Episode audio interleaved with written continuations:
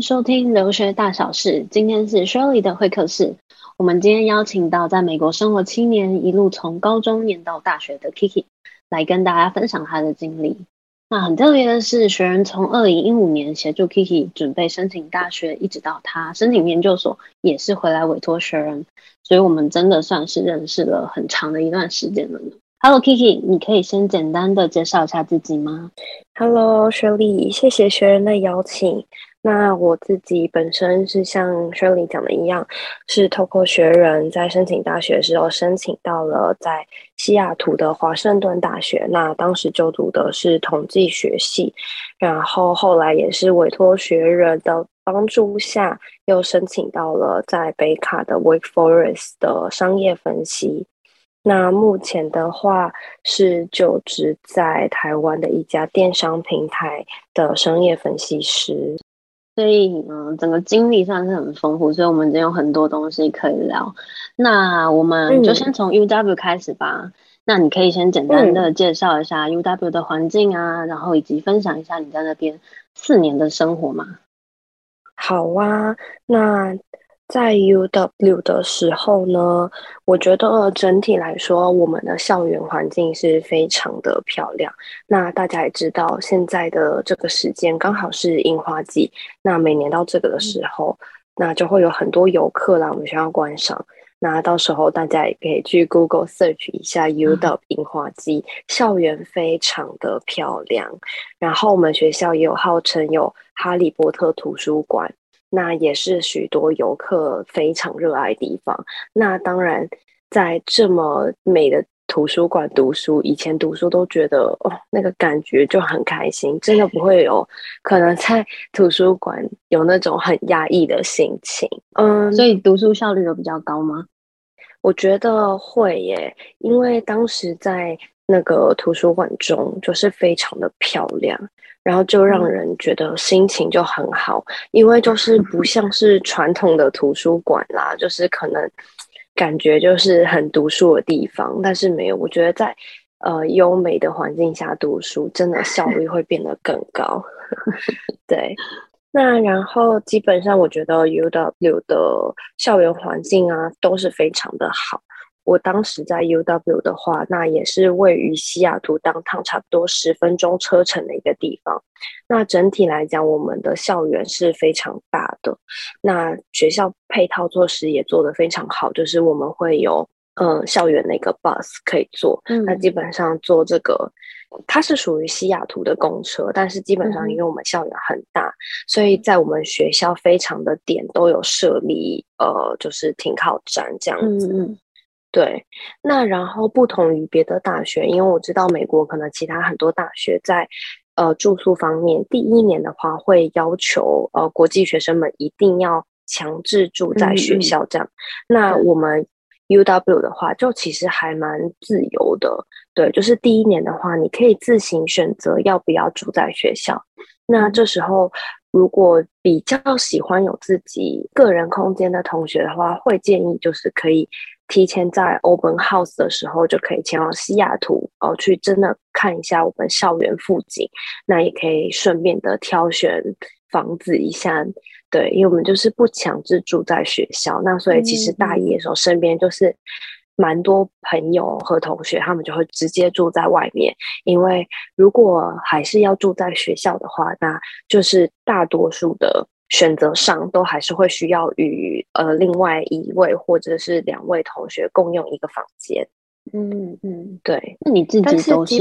住外面吗？我当时的话，自己我第一年因为想说我比较想要认识不同的同学嘛，嗯，嗯，所以当时我第一年其实还是选择了住在宿舍，因为我觉得住在宿舍的时候，因为可能大家刚开始去。大多数人啊，还是会选择住宿舍，因为就觉得宿舍比较好认识新的朋友。嗯、所以我在大一那一年是先选择了住在学校的宿舍。那当时是与另外两位室友一起 share 一个房间这样子。对，然后到后来，因为我自己其实还是比较喜欢有自己个人空间的人，嗯，所以到大二、大三、大四的时候，因为大一的那一年开始对学校也更多的了解后。就在大一可能下半学期的时候花了更多时间去找附近周围的房子，所以大二、大三、大四的时候就已经搬出去住了。其实这也是我们蛮常建议学生，就是你大一一开始到学校的时候，其实真的是可以住学校宿舍，因为第一个是你可以多认识身边的同学嘛，然后拓展你的交友圈。嗯。第二也是先熟悉一下校园附近的环境，等你都了解之后，你再搬出来住，其实才不会有那么多的问题了。对啊，对啊，那、嗯嗯、那如果我觉得，如果真的你是一个强烈希望一开始就可以住在外面的话，那当时我在呃就读前，在 Facebook 上面其实也是可以找到一些相关的社团。那其实，在微信上面也有非常多大陆同学他们分享的一些资源可以去参考。嗯对，那其实网络上的资源会有非常多，嗯，那就是看大家怎么样去善用这个资源啦。那你可以分享一下，就是在 UW，因为 UW 是一个很综合性的大学嘛，所以学生数非常多。那在那边的国际学生啊，嗯，或台湾学生的比率，嗯，基本上我觉得可能国际学生应该占可能十趴左右的人吧。哦，对，那。嗯那差不多，可能台湾学生，我觉得就是一 percent 不到吗？对，就是台湾学生比率没有那么高，因为我们可能一届是一百人左右，嗯，那基本上我们一届就会有快一万个学生，嗯，对，所以可能是不到一 percent 的比例啦。那这是我当年在二零一六年刚进学校，我们那一届的比例，但是好像，嗯。呃，我们后面几届学生有稍微成长一些，可能一届会有到个一百五啊之类的，嗯，所以我们整个学校快四万人的学校，只有差不多可能一百五左右的学生是统计系的。对，那基本上，呃，我自己本身是觉得。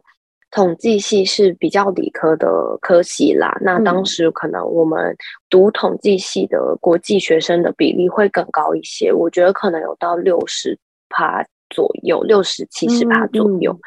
对，那我那一届的话是刚好有我和另外一个台湾的同学，那下一届的话好像也是有一位台湾的学生，然后再下一届的话好像也是差不多一位左右。所以其实我们所有就是有去过 UW 的学生都说那边的环境真的很棒，而且很适合读书。真的，对啊。那 UW 其实大家应该很熟悉，台湾的同学们应该也都很熟悉。但是你读的研究所是在 Wake Forest 嘛，所以这个学校其实在台湾的知名度算不高。嗯但是这所学校在美国人的圈子里面，其实算是一个非常好的学校，嗯、而且在今年二零二三的最新的 US News 的排名，也是中文排名在第二十八名。你可以介绍一下这个学校吗？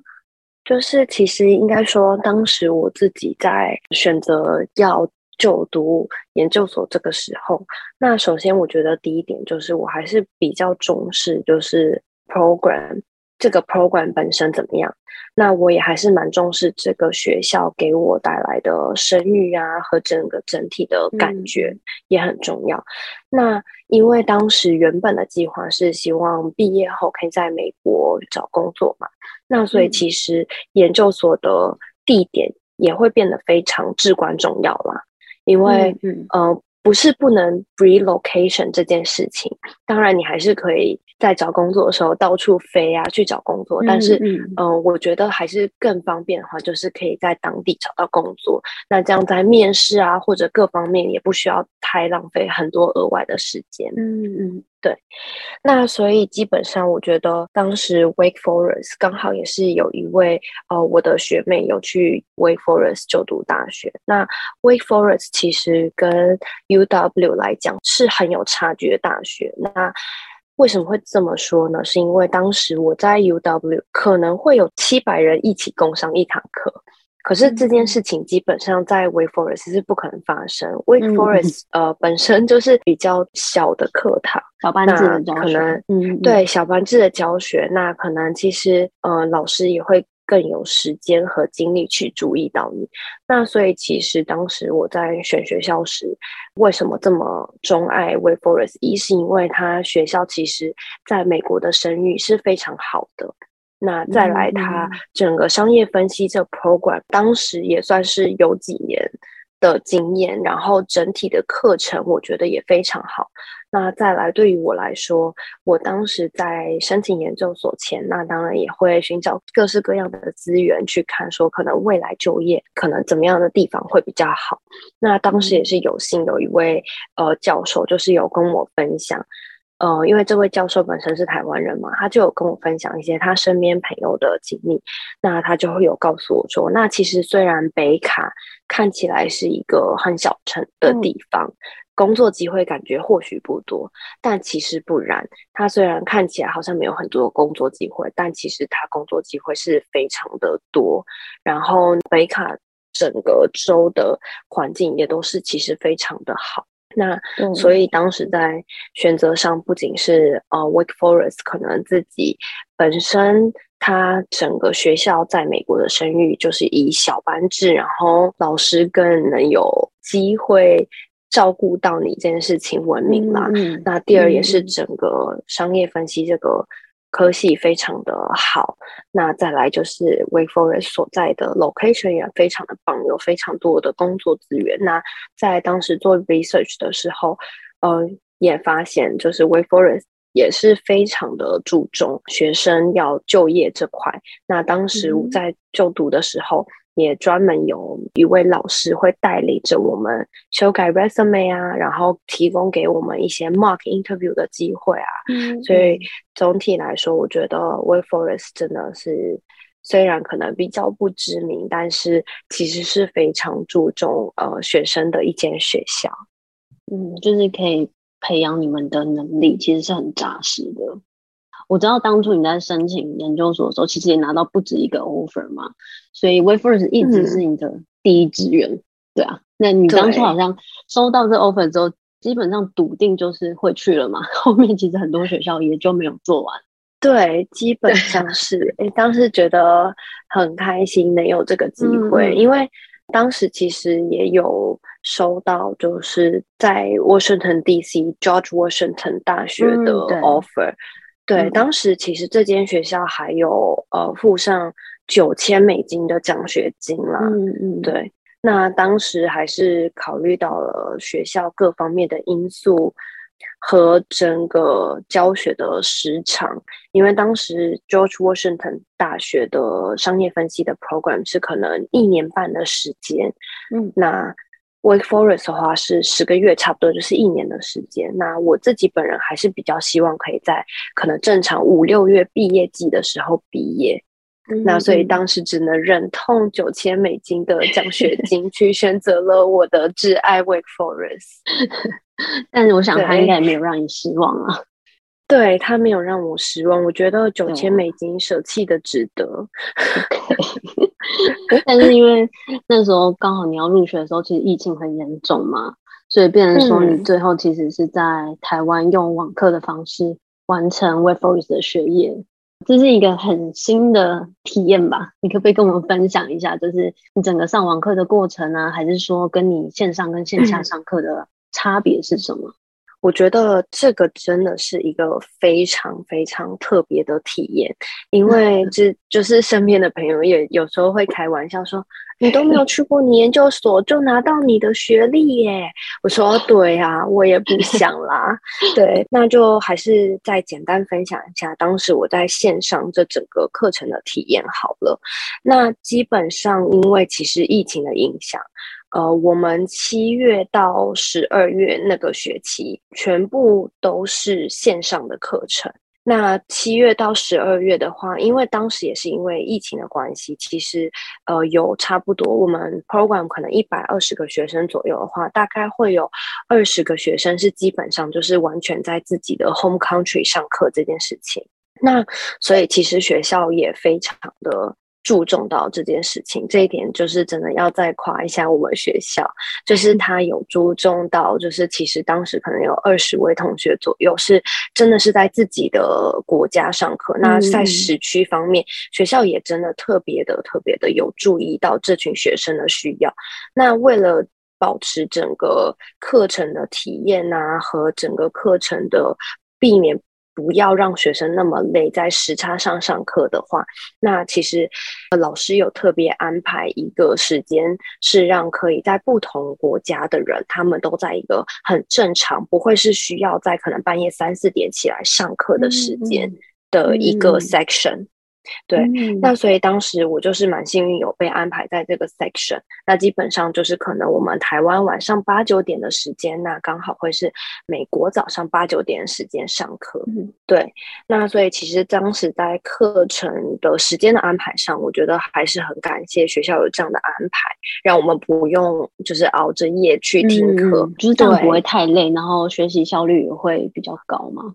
对，就是真的不需要去特别的熬夜去上课了嘛。嗯，对。那基本上在课程的内容上，我觉得整体因为可能那时候疫情刚起来吧，那大家老师对于整个变成 Zoom 这件事情也开始慢慢的习惯，所以整体课程的话，我觉得安排的都还算不错，老师都有把该有的资源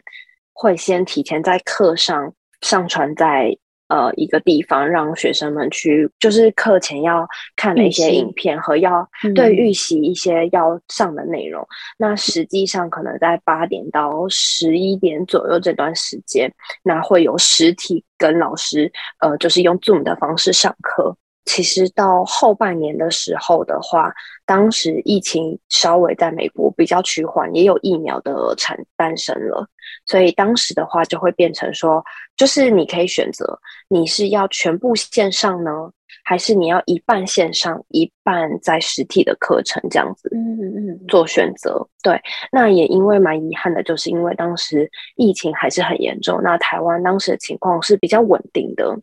嗯，所以在父母的希望下，那当时还是留在了台湾完成最后的线上课程。那也是有跟就是实际上去到了校园的同学有了解在校园的生活是怎么样。那同学分享就是整体上，我觉得我们学校做的还算不错，就是线上线下的感觉不会差到非常的多。对，所以我觉得整体差别不会到太大啦。对啊，所以其实如果疫情开放，那也在工作整个分配的允许下的话，还是希望可以再去 Wake Forest 看一看自己曾经读过但是没有见到的校园。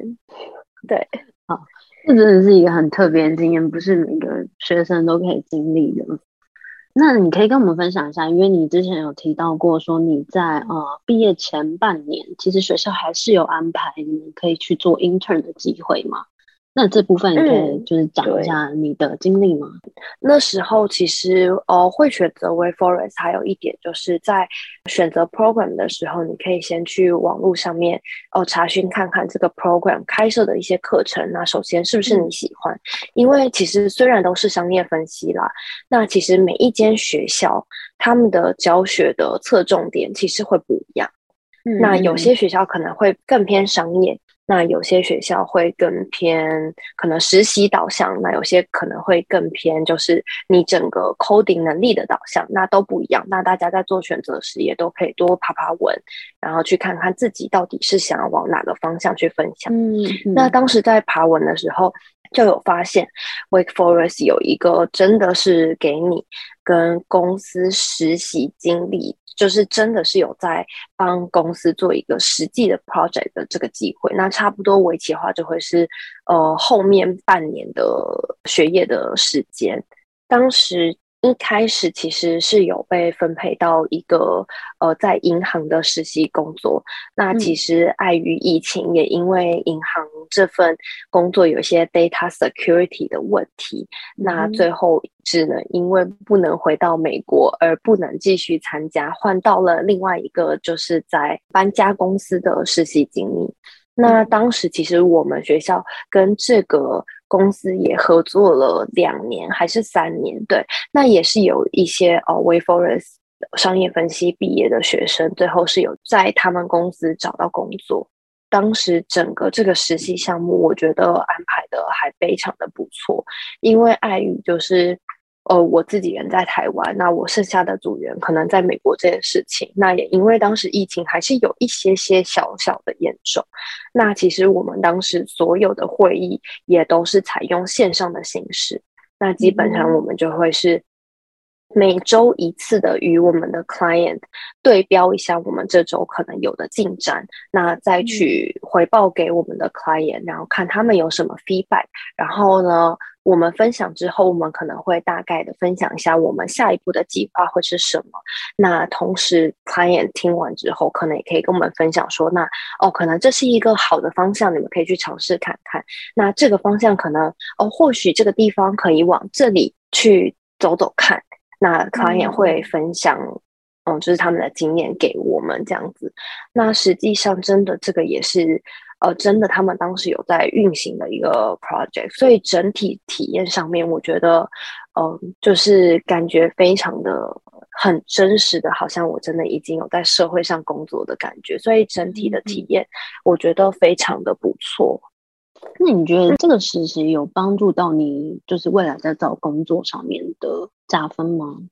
我觉得其实非常有诶、欸，因为其实当时刚好在做这个实习项目相关的时候，我们一开始会呃可能使用一些我们在课堂上有教过的一些呃需要 coding 的一些能力，先去清洗一下哦我们得到的数据。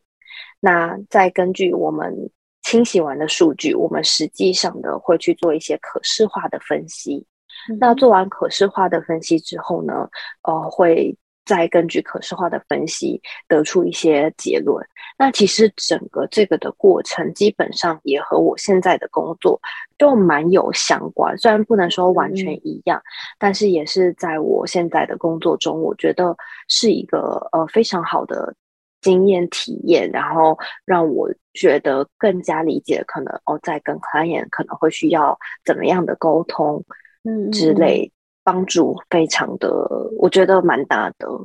嗯嗯，就是把你所学的东西实际应用在职场上面的时候。应该要怎么样调整跟应用嘛？对，就是嗯，嗯，学校总是会教你一些可能 hard skills，但是实际上的 soft skills，嗯，真的还是要在工作时候才可以比较完整的去获得啦。嗯，对，嗯嗯，就是去摸索，然后跟去把它结合起来嘛。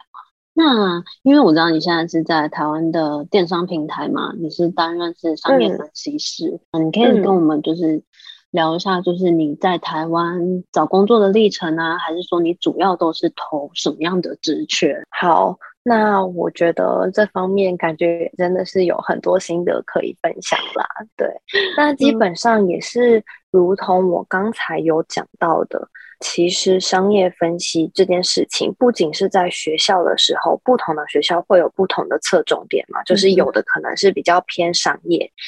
有的比较可能是偏就是更 coding 的能力，对，那所以其实，在社会上找工作的时候，可能因为目前台湾对于这个领域也没有到非常完全充分的理解，那其实可能在找工作时候。呃，很多公司会挂有商业分析师的这个抬头，那实际上可能做的工作上都会有一些些些尾的不一样的部分。那实际的话，还是需要可能同学们。自己在找工作的时候，再仔细的看看 job description，那看看这个是不是跟你想象的有契合嘛？对，嗯，那我自己本身其实当时想要找的工作，其实也是希望比较更偏商业一点点的性质的商业分析师。嗯，对，那其实也蛮幸运的，刚好当时有看到公司丢出这个招募的讯息，然后发现 job description 里面。也是蛮符合，可能更侧重点会在呃商业的这个部分。就是当时其实也有丢过很多不同的工作啦，那我也可以再简单分享一下。那基本上我们同学呃在美国啊，或者是在各个他们自己的国家找到的工作，可能有一些会是走 consulting，就是咨询。呃，业相关的，那有一些也是走商业分析，嗯、那可能有一些同学他们自己本身就有一些工作经历，那他们可能在读书的时候更增强了一些自己 coding 技巧，那他们可能会比较偏向往呃 data scientist 的这个方向去走。那其实都是可以根据自己本身的兴趣，再加上课程，然后去做调整。对，嗯、那所以当时在找工作时，还是找了哦、呃、自己比较偏向的一个工作。嗯，所以其实。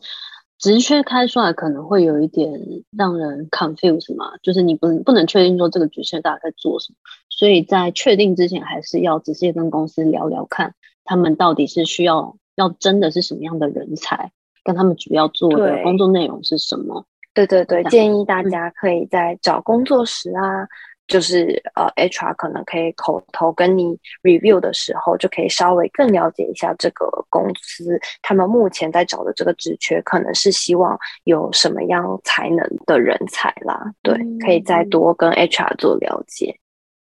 那 Kiki，你可以跟我们分享一下商业分析师。这个职缺主要是在内容是在做什么吗？可以呀、那基本上我自己可能在传统印象中比较像是，可能自己会先从比较分析的角度，就是先自己处理一些数据，那把数据处理干净之后，再用清理好干净的数据，那再进行下一步的分析。那这是我自己可能在当时。实习完后的一个感想啦，那其实实际在找工作的时候，还是会根据各个公司所开的职缺的不一样，有一些不一样的变化。像是以我的公司为例来讲好了，其实因为目前随着我们的公司慢慢的在呃扩大，那对于嗯、呃、商业分析师的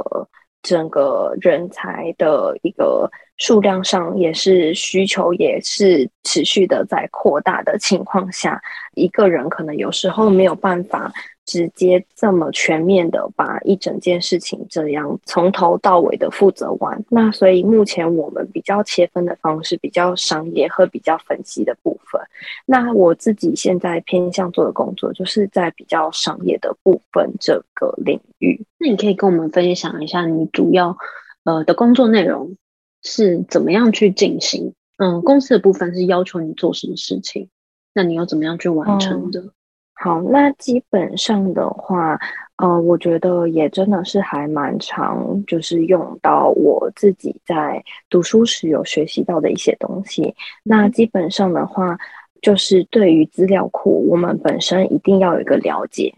那因为现在大数据可能是越来越是一个趋势，公司其实真的也慢慢慢慢的更了解到了哦，整个数据应该是要我们妥善的有一个利用，才能进一步的去呃优化我们的整个业绩啊之类的等等。嗯，实际上可能因为商业分析这个领域吧，其实也是比较偏新。那其实可能在职场上比较有资深的一些前辈，那他们对于商业方面其实是有一定的敏感度。嗯、那只是可能比较可惜的地方，是因为这个领域比较新，也不是所有以前读商业相关的前辈们会有一些在对资料库的一些一个很好的认知吧。嗯、那所以其实，在实际上在资料库的。的资料层上面，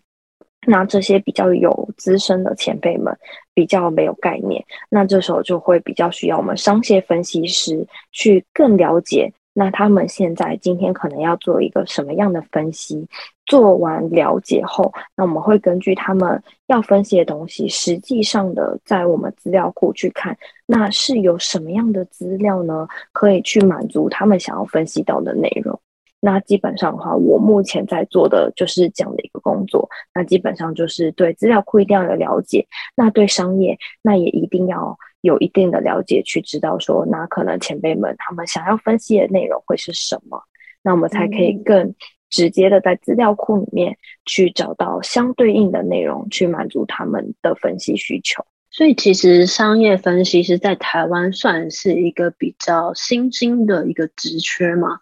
那就像你讲，其实现在台湾也越来越多公司意识到这一块的重要性，然后也可能开了新的职缺或新的部门，专门来做商业分析这一块的内容。那目的就像你刚刚讲的，可能是为了要提高业绩啊，为了要提高效率跟锁定他们的客群等等的。对，那就你现在对台湾市场的观察，跟你自己身在职场的了解，你觉得台湾市场对于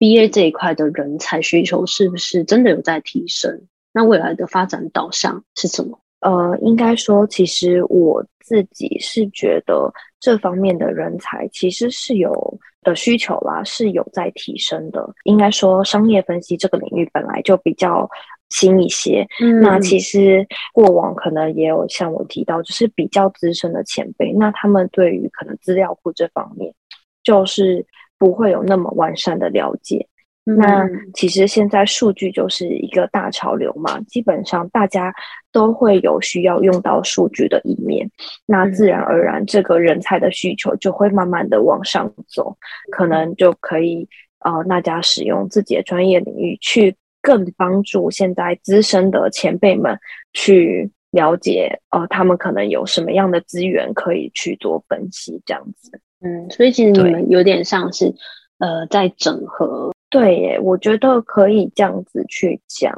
对，嗯、基本上就是可以去整合整个需求，然后去更了解可能需求方要的东西，那进一步的去配合他们，找到最适合自己的资源吧。嗯，嗯，就是给出最有效率的答案嘛。对，对，基本上是。那好，那其实我们今天大致也聊的差不多了。嗯、那你有没有什么想要给其他学生，或现在申请啊，或者说即将进入职场的同学们一些鼓励或是建议？我觉得大家就是对于不管是申请学校也好，在找工作也好，那我觉得对大家可以最大的建议的话，就现在也是一个网络非常。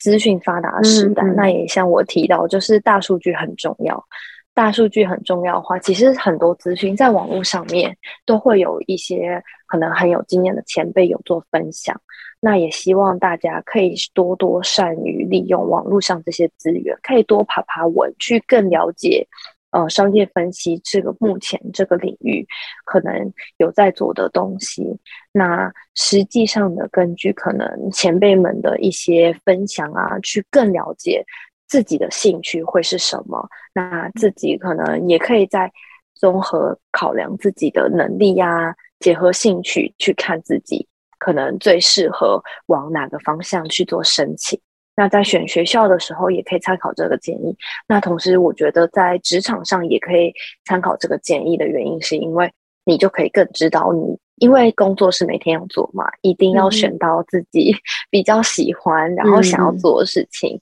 才会更有动力的一直 push 自己努力的做下去。那所以选到一个自己比较热爱的工作是很重要的。那也希望大家也可以。不要怕失败啦，那就是勇于去尝试。毕竟人生很长，嗯、所以可能现在决定了之后，你在实际尝试后，或许会有不一样的想法，或者说在尝试后，你会有更多的一些你自己的见解，那就可以根据自己的见解，在你的整个 career 的 path 上面再去做规划和调整，都是可以的。对，其实就是自己还是要保持高敏感度。对于现在社会的趋势啊走向，那你才能提升自己的技能，去符合你自己想要做的事情吗？没错，就是实时的让自己 update 到一个很最新的状况，嗯、然后更了解现在可能社会上世界都在发生什么事情。嗯嗯、希望大家都可以找到自己热爱的事情，去 勇往直前的执行。